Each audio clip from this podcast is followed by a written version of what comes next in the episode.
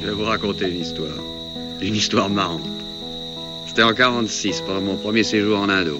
Vous venez de nous raconter, je crois, une histoire euh, d'opération en Guyane? En rentrant d'Afghanistan, quelques, quelques jours après, on est, rentré en, on est rentré en novembre. Donc, comme je disais, en 46. Les fils de la bagarre, un podcast de la revue Inflexion consacré au témoignage de la vie militaire, produit et réalisé par Anaïs Meunier. Aujourd'hui, le partage, une histoire d'étagère livre.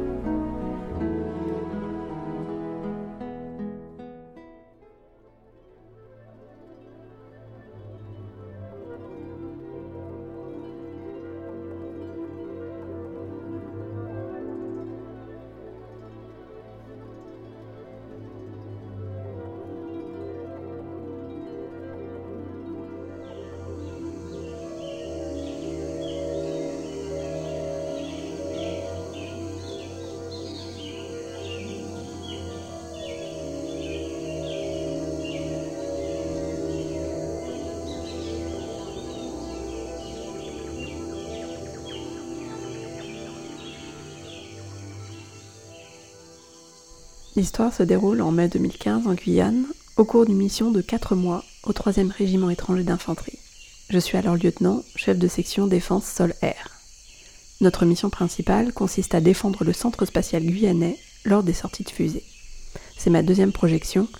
Au sein de l'unité se trouvent beaucoup de soldats que j'ai formés en 2013 en formation générale initiale. Quelques semaines après notre arrivée, le commandant d'unité parvient à trouver un créneau pour un stage d'aguerrissement au centre d'entraînement en forêt équatoriale le fameux feu. J'ai déjà effectué ce stage en 2010 lorsque j'étais élève officier à Saint-Cyr, mais je n'étais alors que stagiaire, perdu dans la masse. Cette fois-ci, je suis chef de section. Toute la responsabilité de la section, soit 26 personnes, repose désormais sur mes épaules au cours de cette plongée dans l'enfer vert. Au milieu du stage se tient la phase de survie. Trois jours, lâchés dans la jungle. La section est évaluée sur un certain nombre de travaux à réaliser – construction de carbets, pièges de chasse, radeaux. Hormis des rations de survie à n'ouvrir qu'en cas d'urgence, nous n'avons que notre treillis, un sifflet et nos coupes-coupes. Les travaux manuels nous épuisent.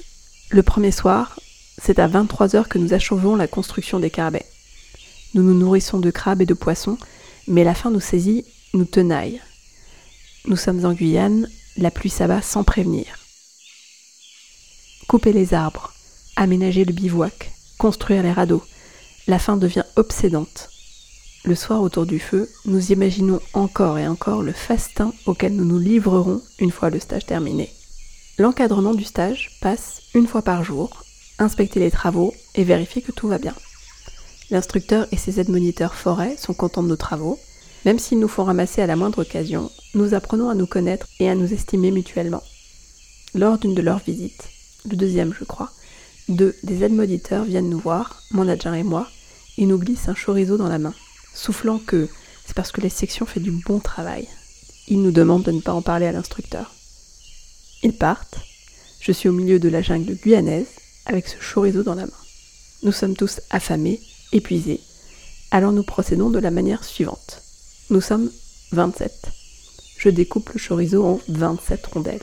Puis, un par un, chacun défile devant moi récupère sa rondelle, la déguste, savoure ces quelques secondes de bonheur sur les papilles.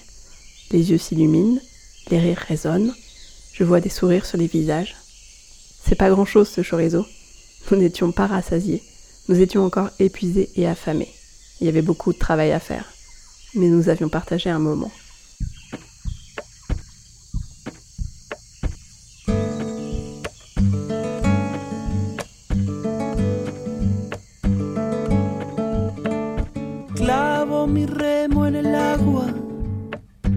Llevo tu remo en el mío. Creo que he visto una luz al otro lado del río.